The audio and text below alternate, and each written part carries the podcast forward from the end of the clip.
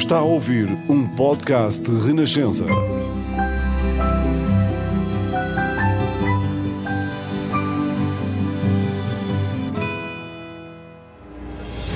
Novos caminhos estão abertos à democracia em Portugal, de vitória do 25 de Abril. E esta hora marca a vitória da liberdade no nosso país. Que cada nova geração tenha uma vida mais digna de ser vivida. Não podemos consentir que os fascistas voltem ao poder onde quer que seja. Dos que amam a justiça e a paz.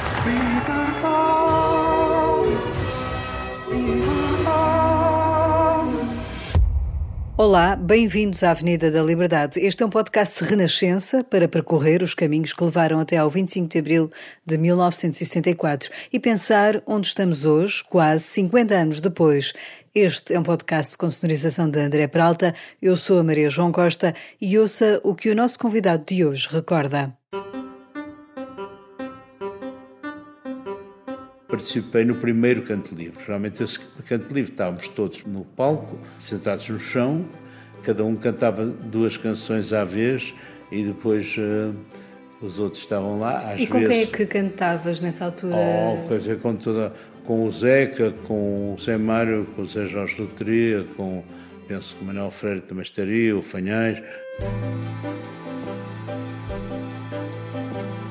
Poderia ter sido um economista, mas deixou o curso e o país aos 20 anos, tomado por uma sede de mundo e para não ir para a guerra colonial. Na primeira paragem, na Suíça, estudou psicologia. Mudou-se para a França, onde viveu o maio de 68 em Paris e onde integrou a produção francesa do musical Air. Dava então os primeiros passos na composição. Nascido no Porto, numa família com formação musical, em 1971 participou no primeiro disco a solo de José Mário Branco e, nesse mesmo ano, lançou o seu primeiro LP, Os Sobreviventes, um álbum com vida atribulada que foi, três dias depois, proibido pela censura. Em 1972 editou Pré-Histórias e em 73 mudou-se para o Canadá, onde casou, integrou uma companhia de teatro e uma comunidade hippie. Na passagem pelo Brasil, em digressão, foi preso. A notícia do 25 de abril de 74 fê-lo regressar a Portugal, onde participou em vários cantos livres. Tinha editado o disco A Queima-Roupa. A sua carreira, que diz nunca ter sido planeada, faz-se de sucessos como com um brilhozinho nos olhos. Participou em várias bandas sonoras, como no filme Nós por Cá, Todos Bem, realizado por Fernando Lopes. Em 1983, no álbum Coincidências, gravou temas compostos em parceria com Chico Buarque, Ivan Lins ou Milton Nascimento. As colaborações são, de resto, uma das marcas da sua carreira. Com quase 20 álbuns originais, vários prémios somados, tem encontrado na escrita uma das suas paixões. A Caixa foi o primeiro livro infantil que lançou em 1983, Vida Dupla, o primeiro livro de contos em 2014 e Coração Mais que Perfeito, o primeiro romance em 2017. O mais recente é de poesia. Chama-se Palavras são imagens, são palavras. Confessa que não vive se não criar e que não cria se não viver. As letras das suas canções contam e cantam Portugal. Sérgio de Barros Godinho tem hoje 76 anos.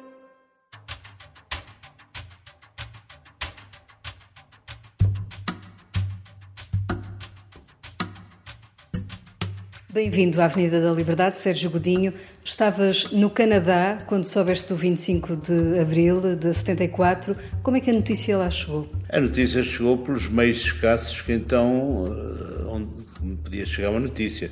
Ou seja, eu estava um, pouco isolado dos portugueses, não é? No, estava em Vancouver, onde não, há, não conhecia portugueses, não conhecia português nenhum, e, mas eu comprava um jornal que era uma coisa que se fazia na altura, e vi uma notícia muito lacónica que dizia tanques ocupam a Praça Central de Lisboa.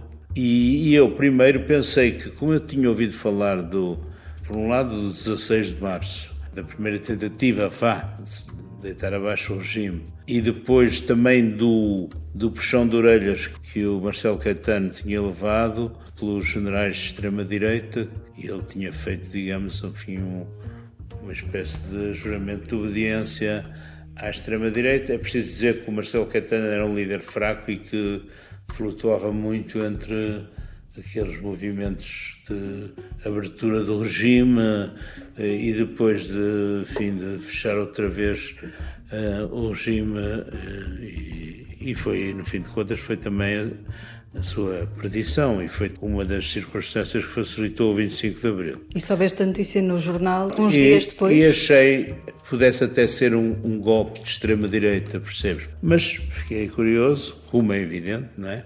Uh, não havia como é evidente, internet nessa altura. Nem telemóveis. E também o telefonar para cá era. Eu era bastante teso, quando telefonava até para os meus pais, ou assim, raramente, era collect, ou seja, pago no destino.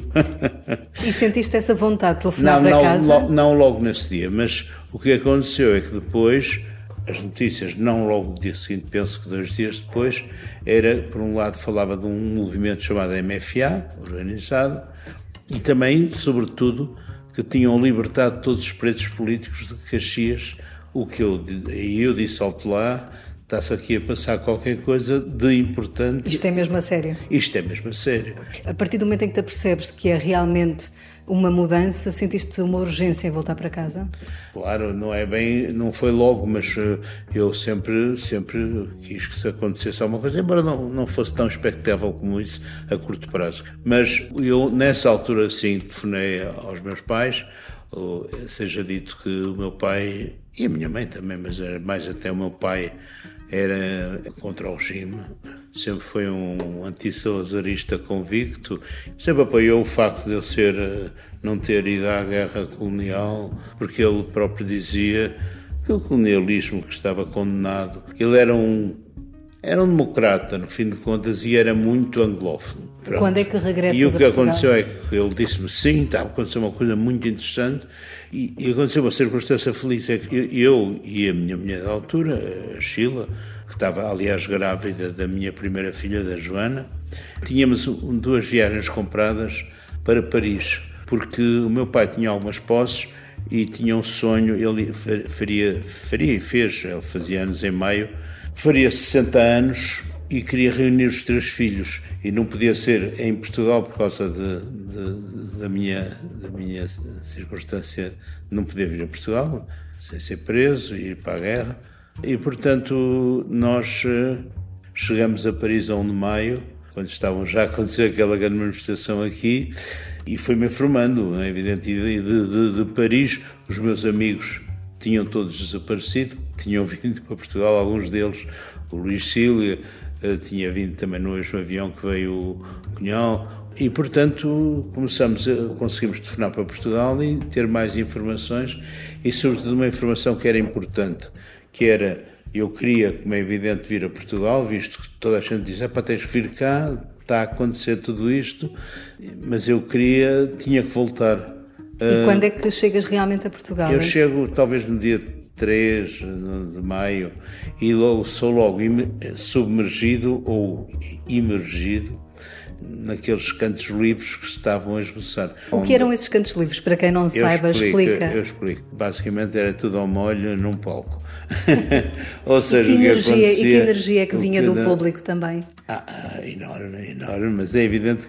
Mas deixa-me dizer-te, eu quando cheguei, não sei se ainda nessa, nesse dia, ou talvez no dia seguinte, eu, o primeiro sítio onde eu cantei foi no no átrio da Faculdade de Direito de, de Lisboa, né? e depois nessa noite no São Luís, eh, onde de facto participei no primeiro canto livre. Realmente esse canto livre estávamos todos no, no palco, sentados no chão, eh, cada um cantava duas canções à vez e depois os outros estavam lá. Às e com vezes, quem é que cantavas nessa altura? Oh, com, toda, com o Zeca, com o Zé Mário, com o Zé Jorge Loteria, com, penso que o Manuel Freire também estaria, o Fanhais, uh, o Vitorino entrou mais tarde. E como é que era essa cena artística nesse logo pós 25 de Abril? Era, era muito, muito fervilhante? Muito, muito, Não, era fervilhante, mas era extremamente, a nível musical, era precária, porque de facto era acompanhar-nos geralmente com a própria viola, nessa altura dizia viola, agora passei a dizer guitarra acústica, guitarra, mas hum, era precária a nível de acompanhamento, mas havia uma urgência e o facto é que eu tinha dois discos, dois LPs que tinham saído, agora fez agora 50 anos, o Sobreviventes, Sobreviventes. e a seguir o Pré-Histórias. Ou seja, as minhas canções, essas, algumas dessas, eram extremamente conhecidas e de facto foi um processo um bocado anómalo eh, o facto de eu não nunca ter cantado em Portugal em público e de repente ser mergulhado num ambiente em que as pessoas conhecem as minhas canções e as cantam. Até porque os teus discos, os, os sobreviventes, nomeadamente, tinha sido censurado, depois passou a poder ser eh, sim, ouvido, sim. depois passou Não, novamente sim, a ser ele, censurado. Ele, ele, Teve ele uns primeiro foi autorizado, mas depois quando ganhou um prémio da imprensa, a Casa da Imprensa era um, enfim, era contra o regime, ele foi uh, retirado das lojas. A música está uh, intimamente ligada à Revolução de, de, Abril. Achas que as canções hoje uh, ainda têm esse poder de pôr em marcha alguma coisa como uma revolução? Não é a canção que põe em marcha, a canção foi o sinal, no caso, foi a senha. Nunca achei que as canções pudessem desencadear um processo, podem estimular num determinado momento. Portanto, não dou demasiada importância. Aliás, as minhas canções, é evidente que algumas de teor mais. Eh, e que estavam no limite até de poder ser proibidas, mesmo no primeiro disco, como o Força é Essa, ou Charlatão, que, está, que é comum ao meu primeiro eh, disco e ao Zé Mário, até porque é uma canção dos dois, não é? Letra minha música do Zé Mário, ou, ou mesmo o Maré Alta. Que a liberdade está a passar por aqui, que a liberdade está a passar por aqui que era de facto, em 71, era uma declaração de intenções. A liberdade não estava a passar por, por aqui. Mas, por exemplo, no meu segundo disco, talvez a canção mais conhecida, além de Pode Alguém Ser Quem Não É, O Homem dos Sete Instrumentos, mas é A Noite Passada, que é de, um outro teor. Eu acho que tudo se mistura e deve ser assim.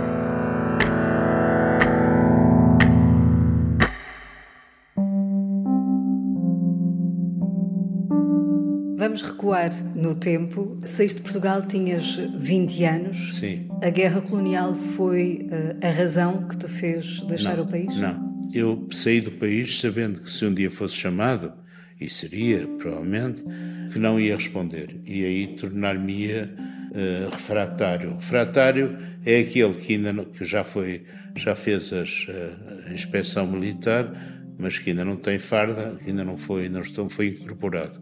O desertor é aquele que já tem farda, vai e que há, simbolicamente, não é? mas que a abandona. O que acontece é que eu precisava de, de abrir, ter mundo. Eu tenho uma canção no, no, último disco de originais, que também fiz com o Zé Mário, que se chama Mariana Paz, e que começa por dizer, uma rapariga de 21 anos, e começa por dizer: Mariana Paz, diz-me para onde vais com essa sede de ter mundo. E era Foi isso. com essa sede que saíste Foi essa sede. Eu precisava de conhecer Sim, eu fui para a Suíça conjunturalmente, porque conhecia lá gente, eu gostava de psicologia, conhecia lá gente que estava a estudar lá em Geneve, nomeadamente um tipo que estava a estudar psicologia, e foi, enfim, aquilo como uma saída óbvia. E que até foi apoiada pelos meus pais. Primeiro eles pagaram os estudos, depois o meu pai teve dificuldades económicas e eu fui trabalhador estudante, mas, mas eu, sobretudo, precisava de sair do Porto, e eu adoro Porto, a minha cidade, agora já não é a única, não é? Tem o dobro do tempo de Lisboa, né? mas sim, mas é a minha cidade e a cidade de raiz. Mas eu precisava, de, eu estava a abafar, precisava de conhecer outras coisas, precisava de, e foi muito benéfico. No, todos os anos em que eu vi, vivi em vários países. Depois da Suíça foste para a França, o que é que se dizia nesses países sobre Portugal? Ou seja, que notícias havia sobre Portugal de Salazar? É, repara, eu também estava, uh, tinha sempre amigos portugueses, ao contrário depois no fim do Canadá, mas tanto na Suíça como em Paris, e mesmo depois estive em Amsterdão, seis meses, se dizia, é evidente que havia a perfeita consciência, mesmo lá fora, que Portugal era um regime atrasado, um regime fascista, um regime colonialista, e que, de certo modo, também se achava que era um regime que estava condenado. Não é? Embora isto não fosse tão explícito pelos, pelos suíços, pelos franceses, mas havia muita consciência que, e aliás, repara, o próprio Salazar falava de orgulhosamente sós, portanto, ele próprio apregoava isso, não é? Essa Nós é que temos razão apesar de todo o mundo. E, portanto, essa, essa frase é uma frase muito lapidar. E depois também vivia entre esses portugueses, esses estudantes, geralmente estudantes, mas não outros trabalhadores já, que tinham uns saído pela mesma razão que eu, outros eram mesmo desertores, e portanto eram gente com uma consciência de esquerda. Eu nunca fui de nenhum partido. Eu era, era era e sou, sou um bocado assim anarquizante, percebes? Não, tenho, claro que eu sou de esquerda, mas nunca, nunca, nunca pude pertencer, nem me interessou, não está no meu ADN, costumo dizer, pertencer a um partido, mas enfim. Vives o maio de 68 em Paris. Eu cheguei no fim de 67 a Paris, sim. Depois de andar à boleia na Europa, ter trabalhado na cozinha de um barco que atravessou o Atlântico, que era também uma das coisas que eu queria fazer. Um dia vou trabalhar num barco e vou atravessar o Atlântico. E, e foi isso que fiz. Somos navegadores, partimos, interrogamos-nos. Tinhas essa mesma inquietação tinha, desses navegadores? Tinha, tinha, tinha, tinha, mas não era uma coisa assim, não queria seguir nenhum, enfim, um percurso patriótico, não é? Acho que é uma coisa que me está no sangue. Eu cresci ó, perto da Foz do Douro, ao pé do mar, e o mar é, foi sempre uma interrogação para mim. Espera, pá, calma, pá. Calma. Pá, continua, pá, ninguém está ali, pá. Deixa, calma, pá, não estamos com pressa, pá, já não tem pressa.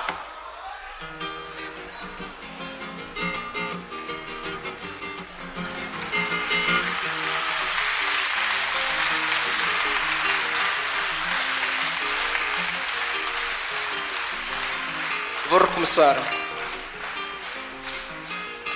Vivo com uma faca enterrada nas costas. Ai, que bom que é, que bom que é, que bom que é.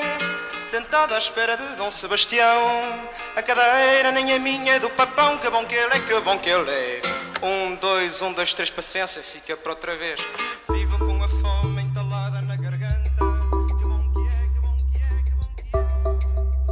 Nos arquivos da RTP está um concerto em Paris em 1970 chamado Chanson de Combate Português. Cantaste Que Bom Que É. Eu estava a começar foi muito polémico, porque estava o Zeca também, que tinha vindo, estava o Lixília, estava o Vitorino, uh, e estava eu, estava o Tino Flores, e mais não sei quem. E, e, de facto houve uma contestação de estudantes portugueses de um dos movimentos de extrema esquerda, maoístas, uh, uh, e que inclusivamente, sobretudo, que atacaram o Zeca com folhetos à entrada a dizer que o Zeca era um vendido e que era um colaboracionista. Foi uma coisa que foi dura, para, sobretudo para o Zeca, percebes? Eu, eu, no fim de contas, não me atingiam enfim, diretamente Mas isso também era mostra muito como é que as coisas estavam naquela muito altura. Muito fraccionadas em pequenos grupúsculos também. Tinham um folheto que era uma coisa horrível, que o Zeca cantava uma coisa que nem era dele, que era Canta Camarada Canta, e o título desse folheto era Chora Camarada Chora. E eu até sei de alguns dos, enfim, alguns, alguns até já morreram, não interessa, de quem esteve por trás desse folheto porque era um folheto anónimo, não é? Com as coisas covardes. Mas hum, lembro de um, de um pormenor nesse, nesse concerto. O Luís, Luís Sila sempre foi um tipo corajoso, naturalmente corajoso. E, e lembro-me de, de ele estar a cantar, o Luís Sila cantava poetas, sobretudo. E de cantar uma canção qualquer de um poeta e um tipo lá do meio da sala portuguesa, dizer: pá, os operários não compreendem isso. E o Cílio disse: Sabes, também há operários estúpidos. que eu acho maravilhoso. Pronto, isto é, hoje em dia é picaresco, não é? Esses eram os artistas com que te davas em, em Paris. Uh, havia um caldo cultural português nessa altura? Uh, é, eu não Paris. conhecia tantos como isso, não é? Mas, quer dizer, sobretudo o Lixeiro, sempre fui amigo dele e sou até hoje. O Vitorino não vivia lá, tinha ido, é? Mas, e o Zeca também, embora eu tenha conhecido o Zeca em Paris, é? E adorava já o Zeca. Eu era, tinha uma veneração para o Zeca, pobre de Zeca, e depois tornou-se também um amigo, porque era um tipo interessantíssimo. Agora, o Zé Mário Branco não só se tornou um grande amigo, como começamos a colaborar imediatamente a nível Porque musical. Porque nessa altura tu também começas a, a, compor. A compor a sério, sim. Inclusive tive um bloqueio ao princípio de não conseguir escrever em, em português.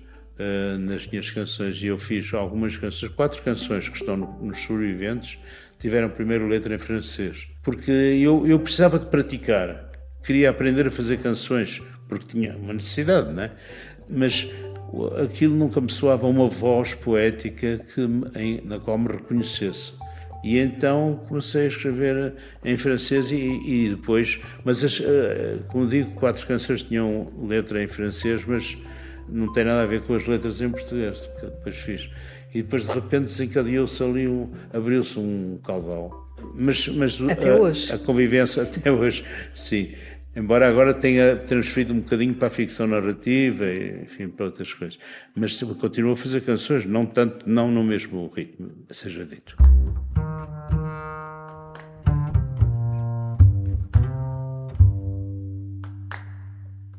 Mais tarde vais para o Canadá. Que liberdade é que encontraste na convivência dessa comunidade hippie em que viveste uh, em Vancouver? Não, repara, eu fui para o Canadá porque eu vivia, comecei a viver em Paris. Eu, entretanto, depois de mais de 68, foi uma experiência muito importante porque eu andei nas ruas, dormi mais que uma noite na Sorbonne, apanhei gás, gás lacrimogéneo nas ruas, etc. Eu vivia completamente por mim, on my own, não é?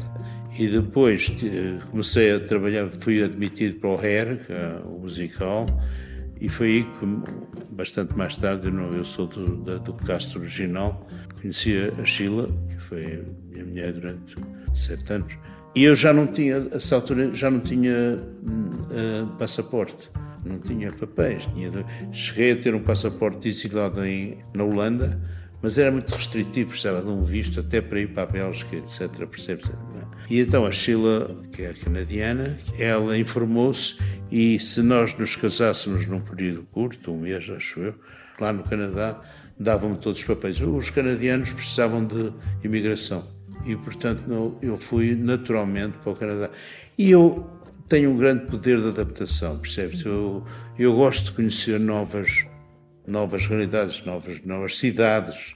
Integrei-me naturalmente, depois fizemos uma, durante quatro meses, num verão, eu e a Sheila compramos uma carrinha em segunda mão, que fizemos lá o nosso habitat na carrinha e atravessamos o país todo trabalhando pelo caminho, desde apanhar peras ou, apanhar tomate, eh, até, ao, até Vancouver.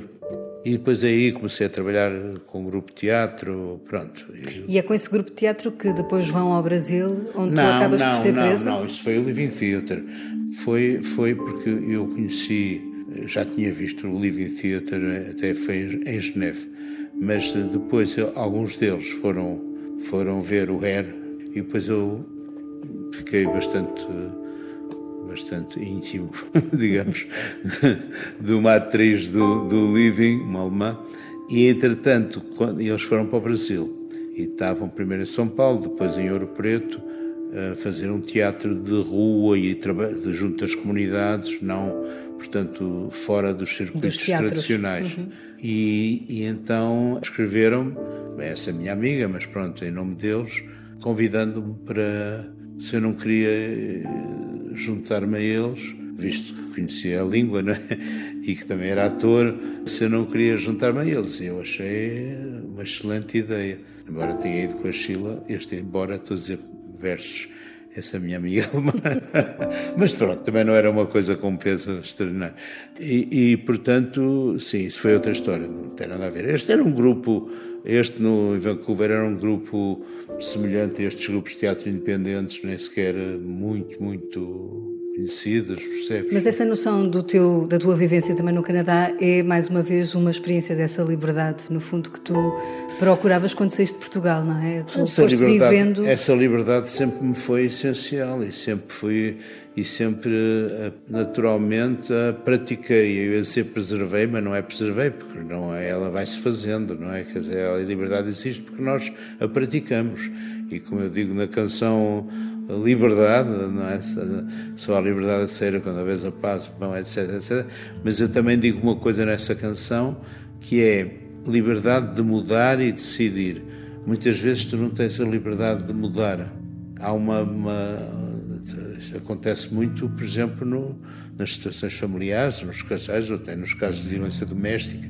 É uma espécie tu, tu, de muro. Tu, é uma espécie de muro que te impede, pode ser financeiro, pode ser, é com certeza afetivo também, há uma relação às vezes de amor-ódio, agora estou a falar desses casos, há a história dos filhos que muitas vezes uh, condiciona e às vezes também falsamente, não é? e há também dependências uh, financeiras e emocionais, não é? Mas a liberdade para ti, o que é que ela simboliza? É, simboliza tudo, no fim de contas, mas é, é algo que tem que se, que se tem que sempre estar a, a, vigiar e a construir, não é? Quer dizer, porque é, é, um, é um, bem, um bem fugaz, não é? Também em todos os sentidos, não é? Eu tenho, eu tenho uma, duas canções até onde eu uso uma, uma imagem, uma delas é essa Mariana Paz, em que eu digo: os meus sonhos são de laços e também são de liberdade. Tu, ao mesmo tempo, procuras ser livre, mas tu tens laços com outras pessoas, tens laços com, uh, não é, afetivos e até trabalho e, e tudo isso. E tens também que saber que fazes parte disso e resguardar a tua liberdade no meio disso, no meio desses laços. É? Os meus sonhos são de laços e também são de liberdade. Os meus sonhos são de laços e também são de liberdade.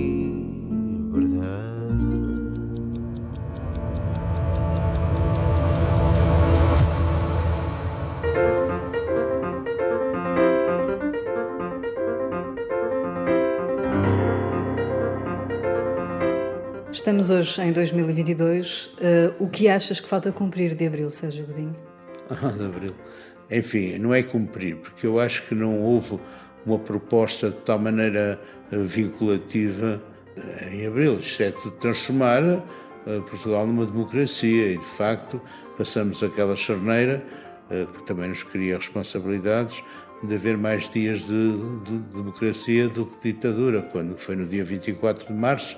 Aliás, eu cantei no Campo Pequeno um espetáculo de, de grata memória em que eu tinha convidados, foi, foi o, a Capicu, a Manuel Azevedo, o Samuel Lúria, o Filipe Raposo uh, e o Tó Tripes. Foi um espetáculo que assinalou isso, não é? foi um espetáculo muito bom e, e, as pessoas com grande entusiasmo, as pessoas estão, estavam e estão com necessidade de, de fruírem outra vez os concertos ao vivo, não é? E nós também, músicos, porque no fim de contas, quando eu fiz esse espetáculo no Campo Pequeno, eu não tinha um concerto desde eu e a minha banda desde o final de setembro. Foi um longo inverno. A democracia não é perfeita, já te não. ouvi dizer isso. O que é que tu achas uh, que são essas imperfeições? O que é que deve a democracia ainda hoje limar? Para já diminuir as desigualdades, é acima de tudo, né? as desigualdades sociais e o acesso a, essas igualdades, vai, enfim, esse desenvolvimento temos o acesso bloqueado muitas vezes, como diz a minha canção também, mas as desigualdades sociais são gritantes neste país e, e, e isto tanto na saúde, que ainda agora se tem falado muito da, do facto de haver menos gente com médico de família do que, do que na altura da Troika, por exemplo, não é? Enfim, há explicações, o facto de muitos médicos também se terem ido embora, etc. Mas não chega, é preciso dar-lhes melhores condições para eles não se irem embora, por exemplo a educação também, tem-se falado também da falta de professores que, se vai agravar imenso nos próximos anos, não há uma carreira atrativa. O estado da justiça, o estado da justiça é, é terrível, porque claro que é bons juízes e claro que, mas o sistema em si favorece uma morosidade que é, é absolutamente insuportável, percebes? E é morosidade e, e e também é uma justiça de classe, não é? Quer dizer, eu acho que se tem feito caminhos, eh, por exemplo, em relação às prisões e à reinserção social, tem havido algum caminho e, e também não quero perorar sobre tudo, não é? Porque não, não se pode, não gosto nada de ser um tudólogo. Eh, que Mas sabe o que é que sentes, por exemplo, que no meio artístico, que é o meio que também Bom, melhor ainda não falei disso, ainda não falei disso, mas vá, diz. Pergunto o que é que achas que, que falta nesse sentido em 2022? eu acho que eu acho que se tem também que dar mais condições de mais uh, condições de trabalho uh, aos artistas e, e, e certezas em relação a a uma, uma, uma, uma, tarefa que muitas vezes é precária, não é? Isso passa por. é setorial, não é? Porque, uh, em alguns caminhos, por exemplo, eu acho que no que respeita a locais de. Por exemplo, estou a falar agora de concertos, não é? de locais de espetáculos, onde se pode fazer concertos. Portanto, seja auditórios, seja centros culturais, seja teatros municipais, há excelentes, uh, excelentes uh, Melhoramos locais. nesse aspecto. Melhoramos muito e, e, aliás, o primeiro grande impulso deveu-se a um ministro chamado Carrilho. A rede de cineteatros. A rede de cineteatros quer dizer que foram teatros construídos de raiz, sei lá, o Teatro Municipal da Guarda, que é magnífico, mas estou a dar um exemplo entre muitos, ou então cineteatros recuperados, e isso é, é foi, foi ele que deu o primeiro impulso uh, nesse aspecto. E quer dizer, pode-se fazer todas as críticas a ele, mas ele, no sentido de como Ministro da Cultura, foi um bom Ministro da Cultura. E desde aí tem-se feito, tem-se feito trabalho. E, de facto, o que eu acho importante é que contribui, transforma um pouco a vida das cidades. E eu hoje em dia não, não engulo aquela coisa, ah, só Lisboa e Porto. Não, não, não é verdade. Braga está com uma dinâmica incrível, Guimarães, pá, e, vai, e vai por aí, não é?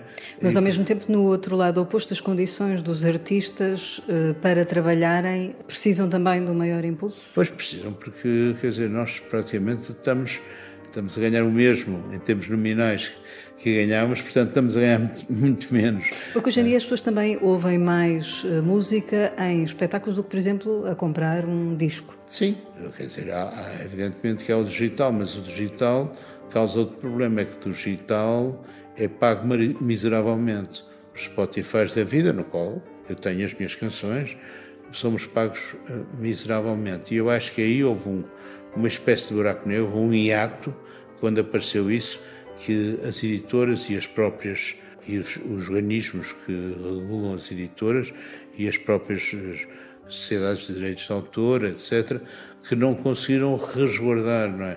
E mesmo a legislação europeia tem desfavorecido muito isso. Há uma luta evidente que, por exemplo, eu sei que a SPA procura lutar muito para que, em termos europeus, sejam reconhecidos certos direitos, nomeadamente digitais, mas a coisa está é como se fosse uma batalha difícil de ganhar, porque realmente fisicamente vende-se pouquíssimos discos, por exemplo. Curiosamente, eu acho que o mercado do livro, embora esteja, se diga que também está em crise ou que tem crises, mas aguentou-se melhor face ao digital que o mercado do, do disco. É? Tens essa experiência agora com os teus uh, livros? Sim, nem, nem, nem, nem, estou a falar do meu caso, mas não, não, não, não se vendem mais do que, do que os discos, mas não é isso. Sim, eu tenho um, um livro de contos, tenho dois romances, tenho agora tive agora um outro um outro um livro de poesia com fotografias minhas as entre, palavras entre são as imagens palavras, são palavras chama-se palavras são imagens são palavras e que por acaso para um livro de poesia até se vende bem e que continua ativo mas achas que a questão dos direitos de autor são um, ainda um problema mal resolvido, uma questão mal resolvida? Vai ser mal resolvido sempre, porque eu acho que nós temos sempre a parte mais fraca.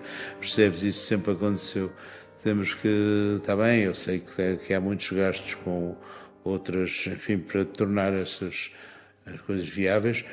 No caso dos, dos, dos enfim, da música, há um trabalho de gravação, há um trabalho de, enfim, de tudo isso.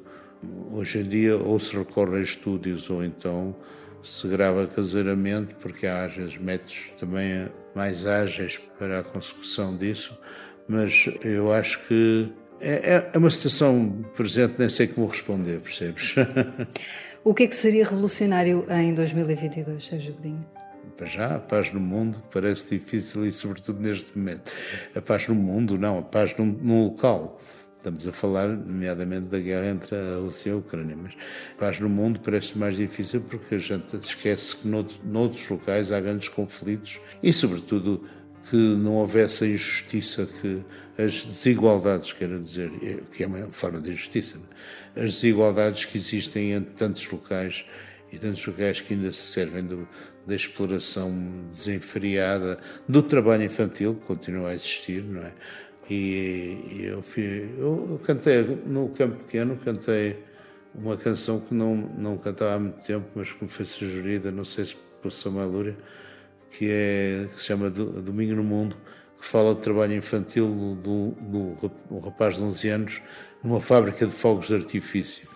Era também uma situação realmente simbólica, porque, em princípio, o fogo de artifício é algo festivo e é aquilo que, enfim, que explora esse rapaz de 11 anos. É evidente que trabalho infantil, embora está em diminuição em Portugal, não deixou de existir, mas uh, fala-se é pouco, porque mas existe em muitos locais do mundo. É, é um mundo muito, muito desigual.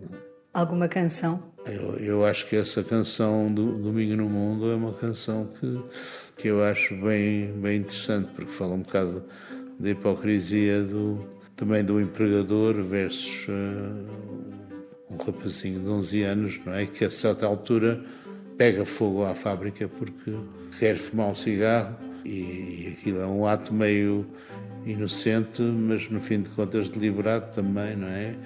E a última palavra, a última frase é e o menino sonha a noite inteira que perdeu no escuro o rosto. E é o rosto de todos nós que nós procuramos preservar, não é? O rosto daquilo que nos podemos olhar ao espelho e estarmos, sabemos que, que o presente está aí e o futuro também. Obrigada, Sérgio Godinho, Obrigado. por teres percorrido a Avenida Obrigado. da Liberdade. Obrigado.